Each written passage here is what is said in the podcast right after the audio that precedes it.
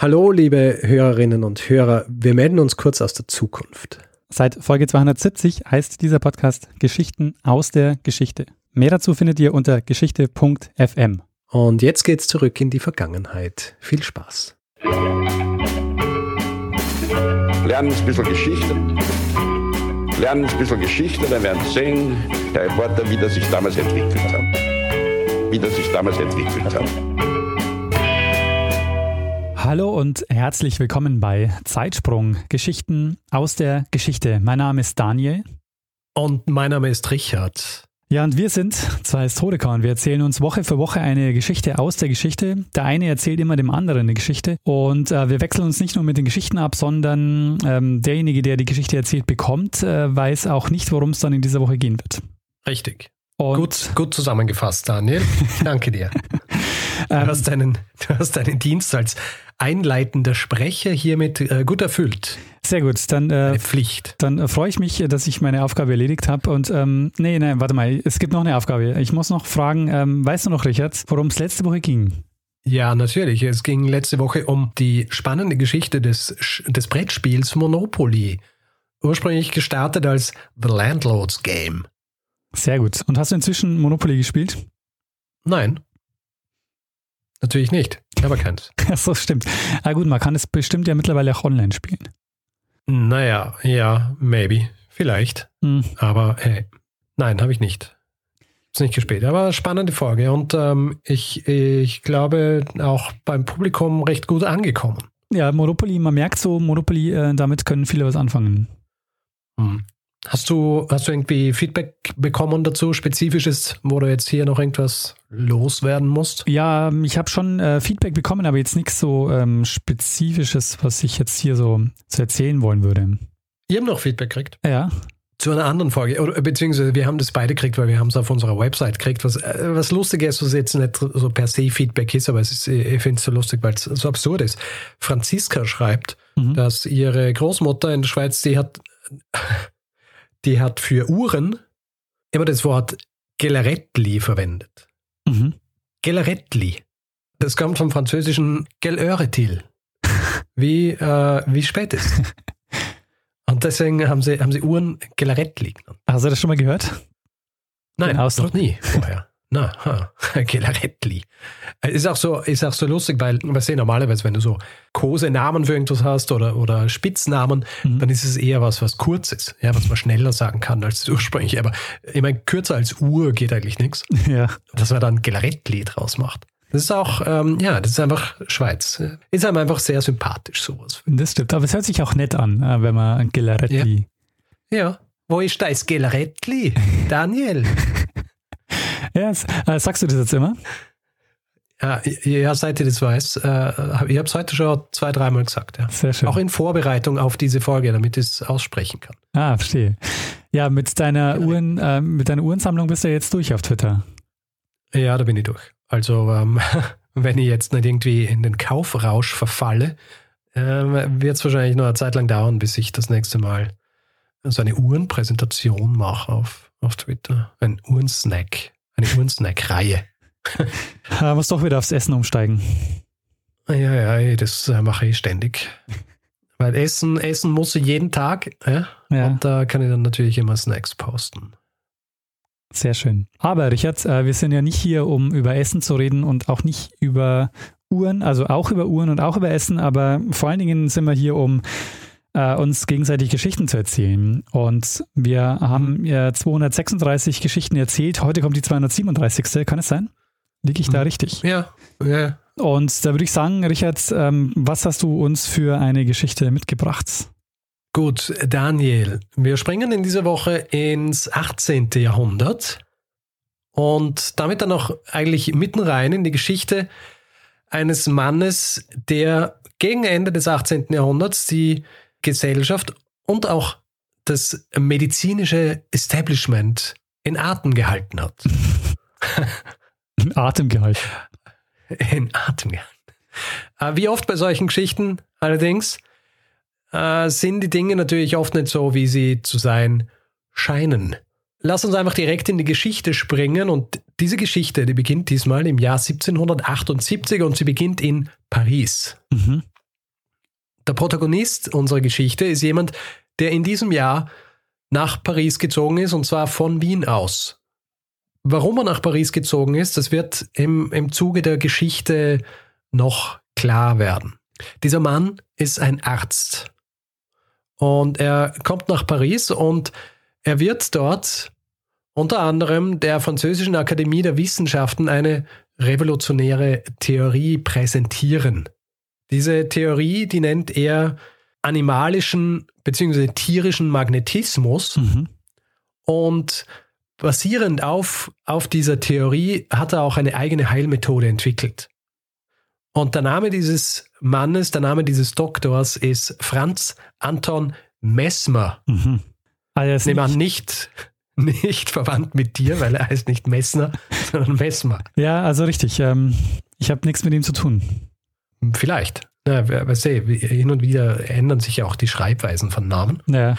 Ähm, vielleicht äh, am Ende dieser Folge gäbe es vielleicht einen Grund, dass man sagt, okay, wir ändern jetzt unseren Namen. Ein bisschen.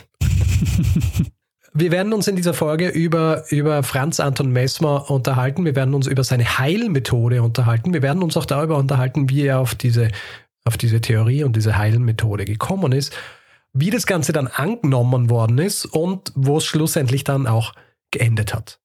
Vielleicht zuerst der Name Franz Anton Messmer, schon mal gehört?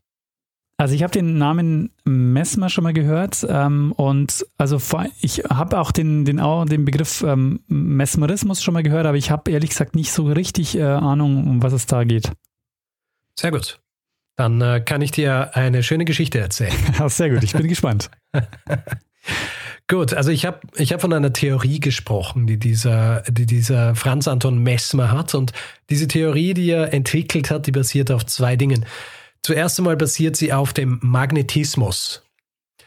Magnetismus war zu dieser Zeit kein völlig unbekanntes Phänomen, wenn es um die Behandlung von, von Krankheiten gegangen ist. Es gab zum Beispiel einen Universalgelehrten namens Athanasius Kircher, der war Jesuitenpater und der hat im 16. und 17. Jahrhundert gelebt und der hat schon äh, den Terminus des tierischen Magnetismus verwendet. Mhm. Messmer selber bezieht sich in seiner Theorie aber in erster Linie auf die Schriften eines gewissen Isaac Newton. Den, äh, den kennen wir. Den Kircher kennen ja. wir übrigens auch aus einer anderen Zeitsprungfolge. Das war einer, der das Voynich-Manuskript äh, hatte und einer, der das, ah. äh, einer, von dem wir ja, wissen, ja. dass er das hatte. Ja. Sehr gut. Deswegen sage ich ja, universal gelehrt. genau. Ja? Hat sich mit Magneten auseinandergesetzt. Dem Voynich-Manuskript. Messmer selber bezieht sich auf die Schriften des Isaac Newton. Mhm. Und äh, Newton ist in erster Linie bekannt äh, für, also nicht in erster Linie, aber unter anderem auch für seine Arbeit, wenn es um Gravitation geht, ja, die Schwerkraft. Mhm. Und Newton ging davon aus, dass zwischen allen Massen Anziehungskraft herrscht. Ja? Und er war auch äh, der Meinung, dass zwischen all diesen Massen ein Wirkstoff ist, der beeinflusst wird von unterschiedlichen Dingen. Und Messmer geht von was ganz Ähnlichem aus. Und das ist der, der zweite Punkt, auf den er sich stützt in seiner Theorie. Und zwar, er geht davon aus, dass es einen Wirkstoff im menschlichen Körper gibt, also nicht nur im menschlichen Körper, sondern auch rundherum, aber in erster Linie auch im menschlichen Körper. Und zwar ist es ein, ein Mittel, das den, im menschlichen Organismus dafür zuständig ist, dass Nerven und Muskeln und die, und die Körpersäfte entsprechend äh, funktionieren. Mhm. Und er nennt diesen Stoff Fluidum oder Allflut oder auch Lebensfeuer. Im menschlichen Körper kann der Fluss dieses Fluidum gestört werden. Und wenn dieser Fluss gestört wird oder wenn er gestaut wird, dann entstehen Krankheiten, dann entstehen einfach grundsätzlich Probleme im menschlichen Körper. Das passt ja auch irgendwie ganz gut zur Vier-Säfte-Lehre, oder? Ja, ähm, ich habe einen Mini-Exkurs vor. okay. Da kommt die äh, Vier-Säfte-Lehre auch nochmal vor. Aber äh, ja, ich sehe, du hast äh, in den letzten 236 Zeitsprungfolgen ähm, gut aufgepasst und selber ja auch schon ein paar Mal die Vier-Säfte-Lehre äh, erwähnt, weil die, die zieht sich ja durch alles durch. Ja, ja. Jedenfalls, laut seiner Theorie können bestimmte Berührungen von entsprechend ausgebildeten Personen oder Personen mit entsprechenden Begabungen dann dafür sorgen, dass das Fluidum auch in die entsprechenden Bahnen geleitet wird, beziehungsweise in den entsprechenden Bahnen bleibt. Falls es nicht passiert, wie gesagt, Stockung der Zirkulation sorgt es dann dafür, dass Krankheiten entstehen. Und äh, du hast es vorhin schon angesprochen und generell will ich ja immer dafür sorgen, dass die Exkurse nicht zu kurz kommen. Hier in diesem Podcast, deswegen gibt es jetzt einen Mini-Exkurs und zwar zu solchen Stoffen. Also wir kennen ja mittlerweile aus genug Folgen in diesem Podcast die Säftelehre. Mhm. Also die Säftelehre, die, die aussagt, dass es vier Säfte im menschlichen Körper gibt und die müssen immer in Balance sein. Wenn die nicht in Balance sind, dann entstehen Krankheiten. Und diese Idee, dass im menschlichen Körper gewisse Stoffe sind, die dafür sorgen, dass wir gesund bleiben, das ist nichts wahnsinnig Neues. Also gibt es seit der Säftelehre und Säftelehre ist ja zu diesem Zeitpunkt schon Jahrtausende alt. Mhm. Ja also Jahrtausende fast ein bisschen zu viel, sagen wir hunderte Jahre alt, aber zieht sich ja bis in die Neuzeit. Ja. Und es gibt zum Beispiel, und das ist jetzt auch passend irgendwie, wenn wir darüber sprechen, dass es einen Stoff gibt, den man nicht wirklich sehen kann, der aber überall ist und der gewisse Dinge auslöst und der so ein bisschen Vorläufer dieses Anspruchs ist, dass man alles wissenschaftlich erklären kann, wo wir uns jetzt momentan gerade befinden. Ja. Ähm, Beispiel dafür ist Phlogiston. Hast du von Phlogiston schon mal gehört? Nee, Phlogiston, ah, es klingelt so ganz, äh, ganz hinten was, aber ich kann nichts damit anfangen. Ja. Phlogiston ist ein Wort, das direkt vom griechischen Wort für verbrennen kommt. Ah ja. Aha. Und die grundsätzliche Theorie ist hier, dass jeder, jeder Stoff, der brennbar ist, enthält Phlogiston. Ah, jetzt weiß ich, woher ich das gehört habe. Ja. Beim Berliner wo Blau. Hast her? Bei dem Berliner Blau, wo es um Ah, Berliner Blau. Ah, ja, ja, genau. Dieses Phlogiston auf jeden Fall, wenn, wenn ein Stoff, also wenn ein brennbarer oder ein organischer Körper verbrennt, dann entfleucht dieses Phlogiston. Und das ist eine Theorie, die im, im 17. Jahrhundert aufkommen ist. Und die hat sich auch lange Zeit gehalten. Hat sich deswegen auch lange Zeit gehalten, weil sie der Wissenschaft die Möglichkeit gegeben hat, gewisse Dinge auch einzuteilen, ja, gewisse Stoffe. Also äh, zu sagen, wir haben jetzt eine Stoffgruppe, da passiert das, äh, entweicht das Phlogiston so und da entweicht weniger Phlogiston. Das sind alles Dinge, die beobachtet worden sind, die grundsätzlich richtig waren, was beobachtet worden ist, nur äh, war nicht richtig, was sie gedacht haben, dass sie sehen. Mhm. Trotzdem war es wichtig, dass dieser Stoff existiert hat, weil er den Weg geebnet hat für quasi die richtigen Erklärungen. Das Phlogiston hält sich, also diese Theorie hält sich bis tief ins 18. Jahrhundert, wird dann schlussendlich widerlegt, aber hat äh, ein bisschen den Weg geebnet. Ja? Und äh, vor allem eben auch in dieser, dieser Versuch der Wissenschaftlichkeit, nicht einfach Dinge irgendwas Übernatürlichem zu, zu schreiben, sondern zum Beispiel die Tatsache, dass äh, Stoffe, die verbrennen, dass sie an Gewicht verlieren. Mhm. Das ist erklärt worden über Phlogiston. Ja, Phlogiston ent, ent, entweicht und deswegen verlieren sie an Gewicht.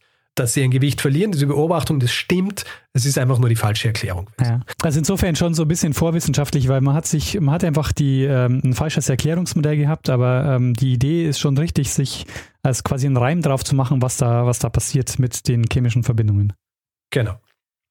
Zurück zu Mesmer. Mesmer ist jetzt in Frankreich und er stellt jetzt hier ähm, seine Theorie vor und eröffnet auch gleich eine Praxis. Er eröffnet eine Praxis in einem Haus am äh, Place Vendôme und er beginnt Menschen zu behandeln und das funktioniert gleich sehr gut. Also, um jetzt einmal zu beschreiben, wie diese Behandlung dann ausschaut. Erstens verwendet er Stäbe, die magnetisiert wurden. Und diese Stäbe, die sollen dafür sorgen, dass dieses Fluidum äh, durch den Körper fließt, ohne Stockung. Und wenn er keine Stäbe verwendet, was auch oft genug vorkommen ist, dann arbeitet er mit seinem Körper, weil er mittlerweile auch der Meinung ist, dass äh, nicht nur mit Magnetismus, sondern auch direkt über seinen Körper die Funktion des Fluidum beeinflusst werden kann. Mit welchen äh, Symptomen geht man denn zu ihm? Mit allen möglichen Symptomen. Okay. Ja, was man hat. Wenn man krank ist, geht man zum, äh, geht man zum Messmer. Okay. Und wenn er dann jemanden in so einer Einzelsitzung behandelt, dann ist es so, er sitzt diesem Patienten gegenüber und es berühren sich seine Knie und die Knie des Patienten oder der Patientin und er macht dann so Bewegungen. Er berührt die Personen nicht, sondern er fährt über die Schultern runter, über die Arme und dann presst er seine Finger aufs äh, sogenannte Hypochondrium dieses Hypochondrium liegt unterhalb des Zwerchfells und er lässt dann seine Hände einfach teilweise sogar stundenlang auf diesem Hypochondrium äh, liegen. Und der Effekt bei den Patienten und den Patientinnen ist, dass sie so einen Schock spüren oder eine Art Elektrizität, die durch ihren Körper fahren. Teilweise haben sie auch fast schon so Anfälle, während er das macht. Und interessanterweise, was er auch gern macht, ist, er spielt dann den Patienten oder den Patientinnen auch auf seiner Glasharmonika vor, was sie dann noch zusätzlich ins, ins, ins Schaudern versetzt. Und du fragst dich jetzt natürlich, warum versetzt der Glasharmonika Menschen in, in Schaudern? Wahrscheinlich, weil du nicht genau weißt, was ein Glasharmonika ist. ja, das ist schon mal ein Grund. Äh, ein Glasharmonika ist ein sehr weirdes Instrument, muss ich sagen. Es ist ein sogenanntes Reibe-Idiophon und ist entwickelt worden von Benjamin Franklin. Und jetzt äh, muss ich dich fragen, hast du schon einmal ein Wasserglas genommen, hast es mit ein bisschen Wasser befüllt und hast dann oben am Rand bis dann so mit dem Finger entlang gefahren, bis ein Ton entsteht? Ja, natürlich. Äh, wer hat das noch nie gemacht? Tja, und eine Glasharmonika ist im Grunde ein, ein Gerät, wo du das machen kannst, ohne dass du die einzelnen Gläser aufstellen musst und mit Wasser füllen, sondern da hast du Glas angeordnet auf so, einem, auf so einer Rolle mhm. und äh, das ganze Ding dreht sich und du musst einfach deine Hand drauf halten und es ist halt so, als würdest du direkt über den Rand eines Glases fahren und du erzeugst damit den Ton. Und du kannst im Grunde richtige Melodien spielen auf diesem Gerät. Es schaut ein bisschen aus wie ein, äh, wie soll ich sagen, ein liegender Glasdöner. Das ist ein liegender Glasdöner. Den muss ich jetzt mal googeln. Ja, ein liegender Glasdöner. Du brauchst ja einen größeren Durchmesser, damit du zum Beispiel dann tiefere Töne entlocken kannst, mhm. Gerät. Und deswegen schaut es aus wie ein Glasdöner. Ah, ich verstehe. Ein liegender Glasdöner. ja. Ein liegender Glasdöner. Und der ist von Benjamin Franklin entwickelt worden. Er ist äh, anscheinend von Benjamin Franklin entwickelt worden. Der hat ja, der hat ja alles Mögliche entwickelt. Wahnsinn, ne? Der war, also, ähm, ums salopp zu sagen, ein Tausendsasser. ein Tausendsasser. Aber äh, muss man dafür auch dann so feuchte Hände haben, wie beim Glas wahrscheinlich auch, oder? Also. Bin mir nicht ganz sicher. Ich habe mal, hab mal zu Recherchezwecken ein Video angeschaut und ich bin mir nicht sicher, ob das nasse Hände waren oder nicht, aber wahrscheinlich hilft's. Mhm. Es gibt übrigens das Wiener Glasharmonika-Duo. Von dem gibt es einige Videos auf, uh, auf YouTube, falls du mal nachhören willst, uh, wie sich so eine Glasharmonika anhört. Kombiniert mit dem Termin wahrscheinlich sensationell gut. Ja, ja, ja. Es ist ähnlich beunruhigend, wenn man sich's anhört. Ja? ja. Ähnlich beunruhigend wie ein Termin. Auf jeden Fall, er spielt ihn und das gern vor. Und ich meine, da kannst du schon vorstellen, was es für ein Typ war. Ja. Wenn er das seinen, seinen, seinen Patientinnen und Patienten vorspielt. Es hat aber nicht nur Einzelsitzungen gegeben, es hat auch sogenannte Seancen gegeben, wo viele Patientinnen und Patienten äh, zusammen waren. Äh, sie sind dann oft in einem Kreis aufgestellt worden, haben Hände gehalten oder waren so über Kordeln, die sie beide äh, in beiden Händen gehalten haben, miteinander verbunden, um die heilende Energie dieser Magnetstäbe durch ihre Körper fließen zu lassen. Mhm. Hat dann oft für interessante Anwandlungen gesorgt. Also die Leute sind teilweise so in Ekstase verfallen, haben sich auch gekrümmt, ein bisschen wie ähm, eine Massenhysterie. Mhm. Und der Messmer, der macht es, macht hier diese Gruppenseancen, macht Einzelgeschichten und äh, er war ganz offensichtlich ja auch nicht dumm und er war sehr geschäftstüchtig. Denn man hat auch bei ihm in die Lehre gehen können, damit man das selber als Therapieform anwenden kann. Natürlich war das nicht gratis, äh, man hat zahlen müssen dafür. Und zwar bis zu 100 Livre. Und nur zur Erinnerung, äh, falls du dich fragst, wie viel diese 100 Livre sind, es ist, es ist nicht wenig Geld. Ja. Ich habe ja mal Folge gemacht über Voltaire. Ja. Und ähm, Voltaire ist ein bisschen früher gewesen. Ein paar Jahrzehnte vorher, aber inflationsmäßig noch nicht äh, so ein Unterschied. Und damals war es zum Beispiel so, da habe ich als Vergleich gegeben, wie viel äh, diese Geldbeträge sind, die er in der Lotterie gewonnen hat. Habe ich als Vergleich gegeben, 30.000 Livre ist was, äh, was jemand im Jahr verdient, der sehr reich ist. Ja. Und äh, dann kannst du dir vorstellen, 100 Livre ist dann ähm, ist dann nicht wenig Geld. Ja. Du musst es jetzt halt runterrechnen und äh, ein bisschen verstehen. Es ist immer schwierig hier, du kannst es nicht einfach Inflation du musst bereinigen. Es halt verstehen. ist gut. Du musst es halt runterrechnen und verstehen. du, es ist schwierig hier ähm, wirklich so eins zu eins Beträge festzumachen, weil es geht ja hier nicht nur um die Kaufkraft an sich inflationsbereinigt, sondern es geht auch darum, was hat grundsätzlich jemand ausgeben müssen in jener Zeit, um überleben zu können ja. und was haben Leute tatsächlich ausgegeben. Auf jeden Fall 100 Livre war relativ viel Geld und deswegen war es auch so, dass die meisten, die dieses Angebot angenommen haben, des Meisters, waren französische Adlige. Mhm. Sonst hat niemand das Geld gehabt dafür, um um so eine Ausbildung zu machen. Und es war auch nötig, dass, dass es andere gibt, die diese Aufgaben übernehmen können, weil Mesmer war einfach sehr, sehr beliebt mhm. mit seiner Heilpraxis. Viele Leute haben in seine Praxis gedrängt, wollten geheilt werden und es waren so viele, dass diese Seancen einfach überfüllt waren und es hat so einen Andrang gegeben, dass Mesmer unter anderem einen Baum, der vor seinem Haus gestanden ist, magnetisiert hat an diesem Baum hat er dann so Stäbe befestigen lassen und die Leute haben dann hinkommen können und diese Stäbe anfassen und sind damit auch magnetisiert worden. Stehen. Ein anderer Teil seiner Therapie war auch ähm, und also beziehungsweise ein Teil seiner Therapie und da kann man diese Dinge auch ähm, äh, einrechnen, zum Beispiel dieses lange Hand auflegen oder auch dieses im Kreis stehen und sich an den Händen halten, ist eine Art Hypnose gewesen. Mhm. Und das war eben dieses Mesmerisieren. Und du bist ja auch des Englischen mächtig, deswegen weißt du ja auch, dass es das englische Wort mesmerize gibt. Ja. Was so viel heißt wie ähm, jemanden in seinen Bann ziehen. Ja. Und das ist in diesem Fall dann eben auch passiert. Es war einfach eine, eine Frühform der Hypnose.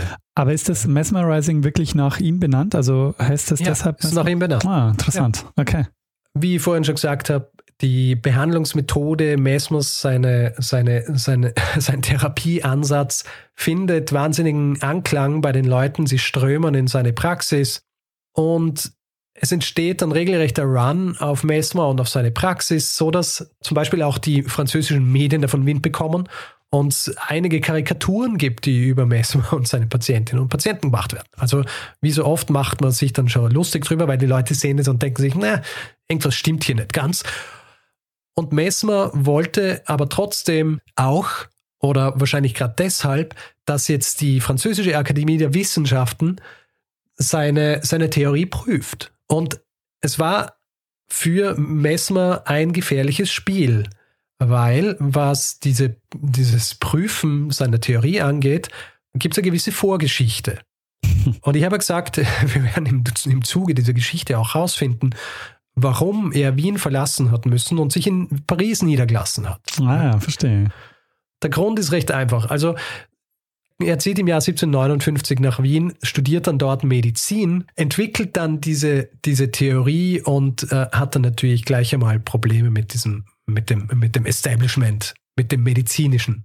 Vor allem auch, weil er zu jener Zeit nicht nur sagt, gut, äh, es ist Magnetismus, was ja auf die eine oder andere Art und Weise auch schon verwendet worden ist, sondern er entwickelt dort auch eben diesen Ansatz und sagt, es sind nicht nur Magnete, die dafür sorgen, dass es den Leuten dann besser geht oder dass das Fluidum fließen kann, mhm. sondern es ist auch mein Körper. Ja, mein Körper ist jetzt auch ein Instrument und das geht dann eben schon sehr in Richtung Wunderheiler. Und das medizinische Establishment, die sind dieser Sache natürlich sehr kritisch gegenübergestanden, was Mesmer nicht daran hindert, eine eigene Klinik aufzumachen, die dann auch recht erfolgreich war. Es wird aber dann problematisch, nachdem er angeblich die damals sehr bekannte Pianistin und Komponistin Maria Theresia Paradis von ihrer Blindheit befreien hätte sollen. Aber er schafft es nicht. Es ist so, diese Pianistin war von Geburt an blind und hat unterschiedliche Prozeduren durchgemacht, nichts hat geholfen und angeblich war es so, dass sie dann bei Mesmer war und sich ihr Zustand gebessert hat. Sie wird aber dann eben im Jahr 1777 von ihren Eltern aus der Obhut bzw. aus der Behandlung des Mesmer ähm, rausgeholt und es wird dann auch eine, eine Expertenkommission eingesetzt von der Kaiserin selbst. Mhm. Und die kommt dann zum Schluss, dass Messmers Behandlungsmethoden äh, schlicht und einfach Betrug sind. Und es ist mehr oder weniger jetzt der Zeitpunkt für ihn, um nach Frankreich auszuwandern. Deswegen landet er dann eben im Jahr 1778 in Frankreich, wo wir jetzt wieder an einer ähnlichen Stelle sind wie jene, vor der er gestanden ist, als er in Wien war. Er ist wieder so bekannt, er ist wieder so erfolgreich, dass die medizinische Fakultät der Pariser Uni seine Behandlungsmethode untersuchen lässt und sie kommen sehr schnell zum selben Urteil wie die Kollegen in Wien. Das Ganze ist, ähm, ist Betrug. Das sorgt dafür, dass so ein bisschen sein, seine Zeit in Paris unterbrochen wird. Also er zieht im Jahr 1779 für zwei Jahre ins belgische Spa und kehrt dann schließlich 1881 wieder nach Paris zurück. Und dort macht er dann einfach weiter. Also, aber nicht nur mit seiner Praxis, sondern er hat unter anderem auch dann ähm, äh, Schüler. Er hat einen, einen angesehenen Arzt dieser Ärzte in Paris, die sich eigentlich gegen ihn, gegen ihn gestellt haben. Einen hat er überzeugen können davon, ein gewisser Charles Deslan. Dieser Charles Deslan lässt sich ausbilden und ist dann einer von mehreren Lehrern, die die Lehre des Mesmer im ganzen Land verbreiten.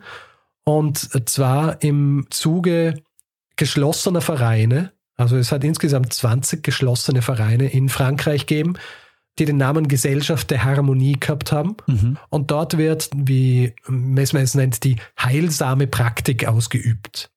Interessant auch, ein Schüler von Mesmer war General Lafayette. Ah. Und wenn du tief gräbst ja. in deiner Erinnerung in deiner Zeitsprung-Erinnerung, dann ist dir äh, Lafayette ja schon mal untergekommen. Lafayette kommt vor in einer Früh-Früh-Folge und zwar Zeitsprung 24, A French Connection, oh. zum Scheitern verurteilt. Oh. Wo es ja um diesen Plan gegangen ist, Nordamerika zu unterstützen beim Unabhängigkeitskrieg und mhm. dann eventuell Nordamerika einfach gleich einzuheimsen, ja, Frankreich zu unterstellen. Ähm, wie wir heutzutage wissen und wie auch der Titel schon ausdrückt, hat nicht genauso funktioniert, wie sie sich vorgestellt haben, aber eine Schlüsselfigur in dieser Geschichte ist dieser Lafayette. Also wer will, kann sich es noch nachhören. Die äh, frühen Folgen sind recht kurz. Die kann man gut schneller mal hören. Auf jeden Fall, ähm, er, er führt es dann weiterhin durch in diesen geschlossenen Vereinen, ist weiterhin wahnsinnig erfolgreich, bekannt, und zwar so bekannt, dass er dann im März 1784 ähm, wieder in diese missliche Lage gerät, dass eine Kommission einberufen wird, um seine, Seine Theorie und seine Behandlung zu überprüfen. Also, um genau zu sein, hier geht es eigentlich nicht darum, dass sie überprüfen, ob seine Methode funktioniert, sondern sie sollen überprüfen, ob dieses Fluidum tatsächlich existiert. Mhm. Und ähm, diese Kommission wird einberufen von der Französischen Akademie, Akademie der Wissenschaften. Die besteht aus hochrangigen Personen, unter anderem auch Benjamin Franklin. Ah, der sich freut, dass seine, äh, seine Glasharmonie, ähm, nee, seine Glas, wie heißt es? Glas? Glasharmonika. Der sich freut, dass seine Glasharmonika ähm, Verwendung findet. Ja, das ist interessant, gell? Ich, ich habe mir auch gefragt, dass ich das vorbereitet habe, ob er eventuell sich dann schon ausgetauscht hat mit dem mit dem Messmer übers Glasharmonika spielen. Also ich meine, wenn ich, ähm, wenn ich sowas entwickelt hätte, würde ich natürlich schon mit Leuten sprechen wollen, die das spielen. Auf jeden Fall, diese Kommission wird eingesetzt und sie, ähm, sie beobachten jetzt die, diese Seancen. Ja? Mhm. Also sie, sie setzen sich dazu, sie schauen sich an, wie die Leute reagieren durch diese Therapie. Sie schauen an, wie sie, wie sie zu zucken anfangen, wie sie sich winden, wie sie so teilweise sogar so Anfälle haben nach diesen Behandlungen. Sie lassen sich selber auch magnetisieren, ja. Sagen dann auch manche, dass sie was spüren dabei, andere sagen, dass sie nichts spüren dabei. Sie machen auch so Experimente. Zum Beispiel lassen sie, lassen sie Becher magnetisieren. Mhm. Die stellen sie dann, oder einen Becher lassen sie magnetisieren, den stellen sie dann in, in eine Reihe mit anderen Bechern und sie lassen dann die Patientinnen und Patienten, die auch magnetisiert worden sind, die lassen sie dann jenen Becher aus dieser Reihe aussuchen, der magnetisiert worden ist. Weil sie davon ausgehen, wenn die alle magnetisiert worden sind, dann sollten sie natürlich auch erkennen, welcher der magnetisierte Becher ist. Natürlich funktioniert es nicht. Ja, also sie können nicht entdecken, welcher der richtige Becher ist, etc. Schlussendlich kommen sie dann zu dem Urteil, dass dieser Magnetismus nicht so funktioniert, wie Messmer es eigentlich behauptet. Also sie sagen sowas wie Magnetismus mit Vorstellungskraft könnte jene Reaktionen hervorrufen, die die Leute haben, aber Magnetismus ohne die Vorstellungskraft funktioniert nicht. ja. Aber also im ja. Aber konnten die denn feststellen, dass, ähm, dass er einen Behandlungserfolg hatte mit seiner Methode oder ging es da nur darum, ob ähm, ob, ob, ob es diesen Magnetismus gibt oder nicht? Ja, das ist ja das Interessante, weil sie haben gesehen, dass es schon Verbesserungen gibt. Aha. Ja, deswegen ist natürlich schon die Frage offen geblieben, wie stark ist jetzt diese Vorstellungskraft? Also, oder was für, eine, was für einen Einfluss hat es wirklich unser Hirn über, über unser körperliches Befinden? Und das ist eine Frage, die auf jeden Fall damals aufkommen ist. Grundsätzlich war es aber so, dass ihr Urteil ausgesagt hat, es ist sehr unwahrscheinlich, dass dieses Fluidum existiert. Mesmer ist wieder quasi widerlegt worden vom Establishment. Und obwohl sie eigentlich nicht Mesmer selber untersucht haben, beziehungsweise die Praxis von Mesmer, sondern seines Schülers Deslan, ist es im Grunde vorbei für Mesmer und, und äh, seinen animalischen Magnetismus. Und er muss schließlich Frankreich im Jahr 1790 verlassen. Er landet dann zeitweise wieder in Wien, muss dann aus anderen Dingen, aus Gesinnungsgründen, wird er kurzzeitig verhaftet in Wien, wird dann abgeschoben. Er landet dann 1801 wieder in Paris. Und obwohl er eigentlich vor der Revolution in Paris zum Millionär worden ist, durch seine Praxis, durch seine Praxen, durch seine Machenschaften, ist er durch die revolutionsbedingte Inflation kein Millionär mehr. Er arbeitet dann den Rest seines Lebens in unterschiedlichen Ländern bzw. Städten. Also er zieht dann noch in die Schweiz, er zieht auch nach Versailles, er zieht dann in die Schweiz, er zieht dann auch nach Konstanz und schließlich zieht er nach Meersburg. Und in Meersburg stirbt er dann am 5. März 1815. Wo ist denn Meersburg? Also wer kennt es nicht? Meersburg, Meersburg ist äh, am Bodensee. Ah. Also Mesmer ist jetzt tot, aber seine Ideen leben noch eine ganze Zeit lang weiter. In unterschiedlichen Ausformungen. Zum Beispiel im Jahr 1838 gibt es einen Dr. John Elliotson, der Professor an, am britischen University College Hospital ist. Und der schafft mit Hilfe zweier Schwestern, den Oki Sisters, die Aufmerksamkeit der Öffentlichkeit auf sich zu lenken. Und zwar mit Hypnose. Und zwar mit der Art Hypnose, wie Mesmer sie durchgeführt hat. Auch Berührung von magnetischen Gegenständen.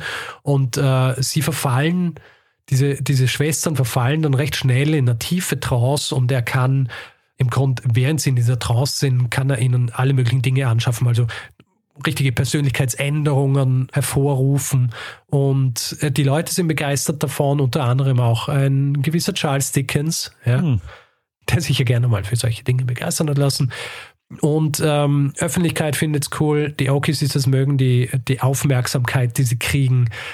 Nur der Chefredakteur der medizinischen Zeitschrift The Lancet, ähm, der äh, ist skeptisch, so ein gewisser Thomas Wakely, der lässt es dann auch untersuchen, beziehungsweise lässt unter kontrollierten Bedingungen den äh, Professor Elliotson diese Hypnose ausführen und er kommt dann schlussendlich halt zu dem Schluss, dass es in erster Linie was ist, um schwachen Menschen Geld abzuknöpfen.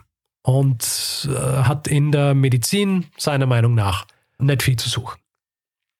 Abgesehen von diesen anderen Versuchen, die Ideen von Mesmer medizinisch auch noch anzuwenden, hat sich Mesmer auch in der, in der Literatur und in der Philosophie niedergeschlagen dieser animalische Magnetismus bzw. Hypnose, das ist was, was dann vor allem während der Romantik viel verwendet wird. Zum Beispiel E.T.A. Hoffmann verwendet Hypnose in, in Werken Edgar Allan Poe, aber auch Heinrich von Kleist.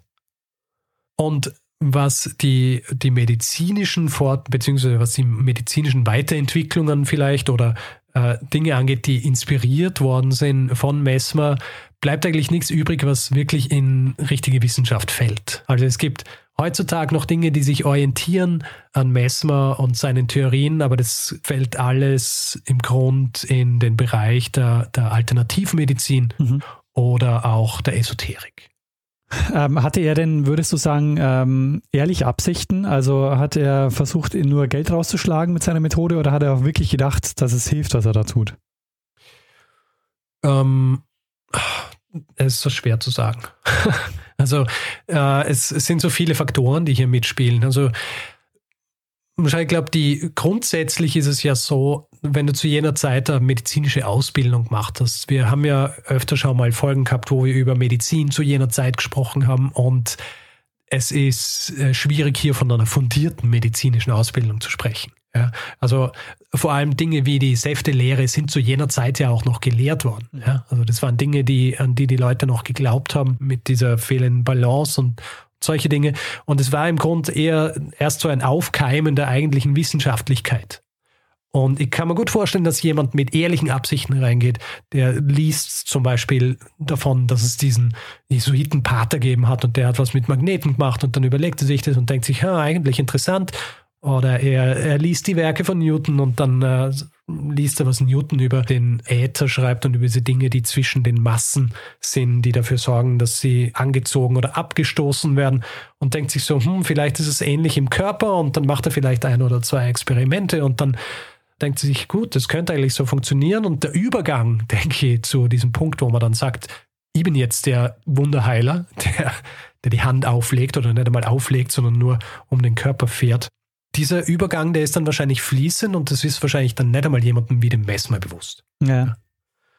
Aber wie gesagt, das ist Spekulation, aber ich glaube, in dieser, man muss, ähm, man muss versuchen, in diese Zeit zu gehen, auch von der, einfach von der Auffassung her und dem Verständnis, was Medizin eigentlich ist und einfach auch der Tatsache, dass so viele Dinge nicht bekannt waren so ähnlich ist es ja auch mit diesem Phlogiston. Ja? Also die Leute haben gesucht nach Erklärungen, warum gewisse Dinge passieren und haben einfach Theorien aufgestellt. Und solange diese Theorie äh, nicht falsifiziert worden ist, sind sie davon ausgegangen, dass es die richtige ist. Und er hatte ja auch einen Effekt und, auf die Leute. Das heißt, wenn die Leute vor ihm saßen ja. und auch tatsächlich irgendwie reagiert haben, dann äh, konnte oder hat er vielleicht auch einen guten Grund gehabt zu sagen, ähm, meine, ähm, meine Theorie funktioniert oder meine Methode. Ja, also so viele Studien zu Placebos zu diesem, zu diesem Zeitpunkt wahrscheinlich noch nicht geben. Ja?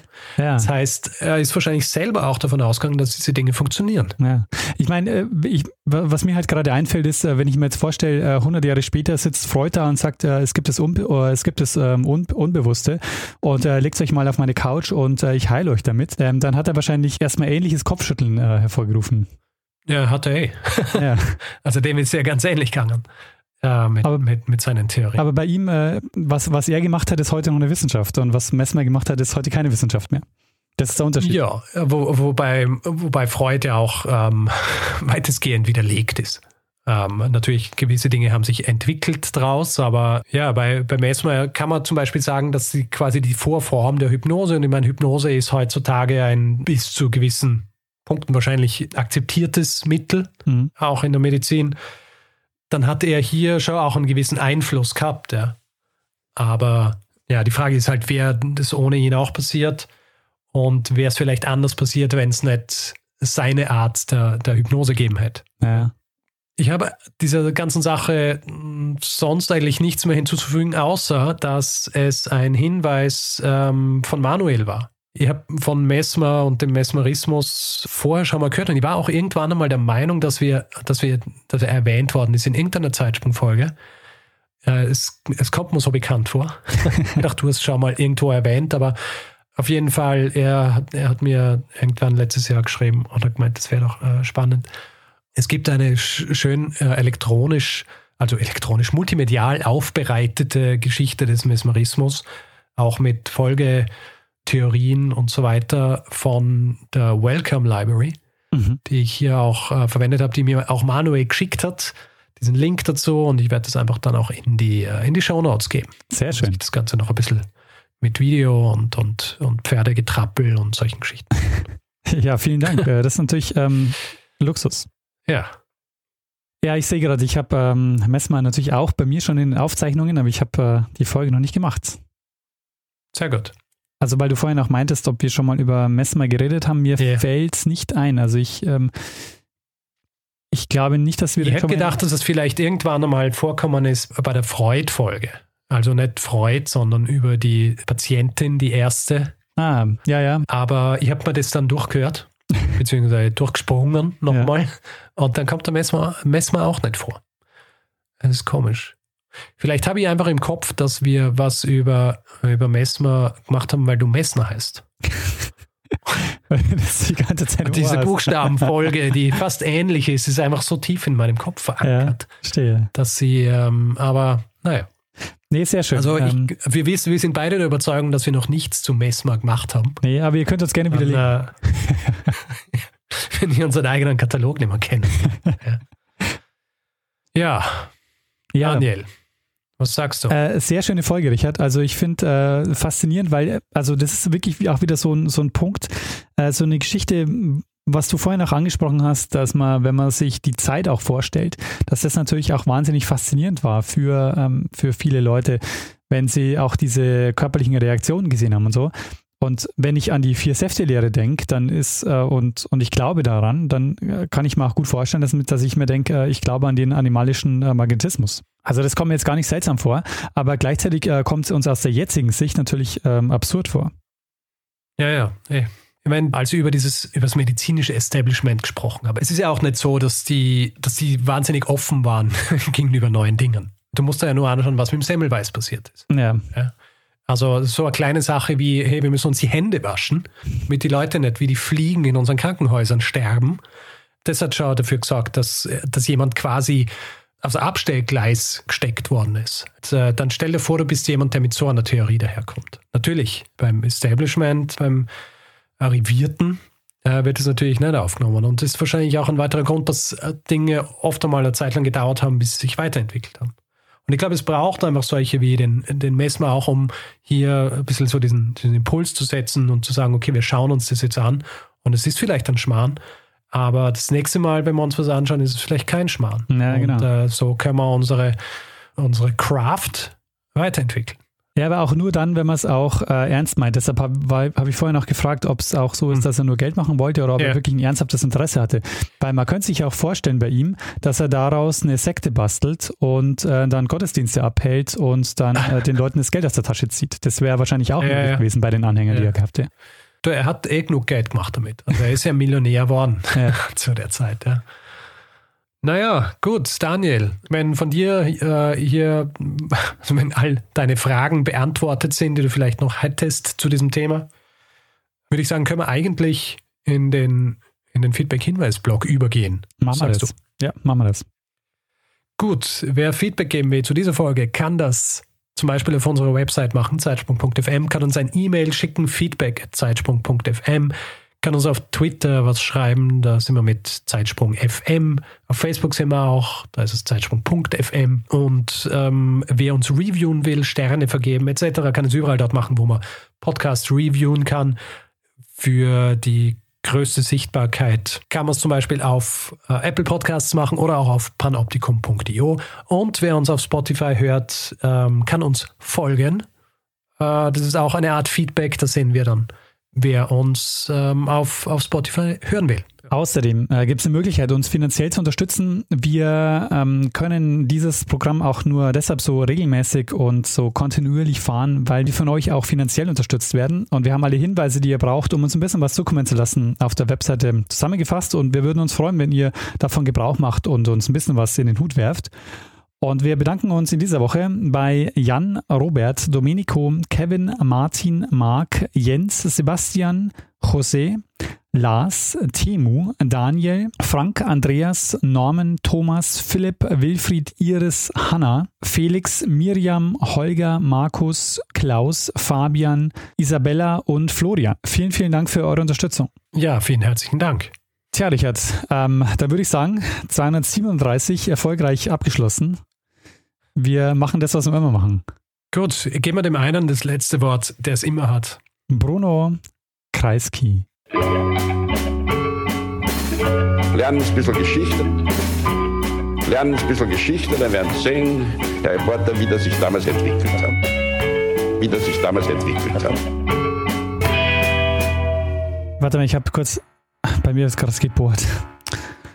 Ah, Ah, ich habe das aber ein bisschen leise gemacht. Muss kurz warten. Das kommt bei mir tatsächlich relativ selten vor. Deshalb hoffe ich nicht, dass es Wer jetzt. bohrt? Ja, ich weiß es nicht. Es ist nicht ganz genau, wo es herkommt. Es könnte direkt drunter sein. Okay, ich glaube, wir können. Ähm, Also ja, mir sagt der, der Name was. Also ich habe von Messmer schon mal gehört und auch so dieser. Ah, fuck.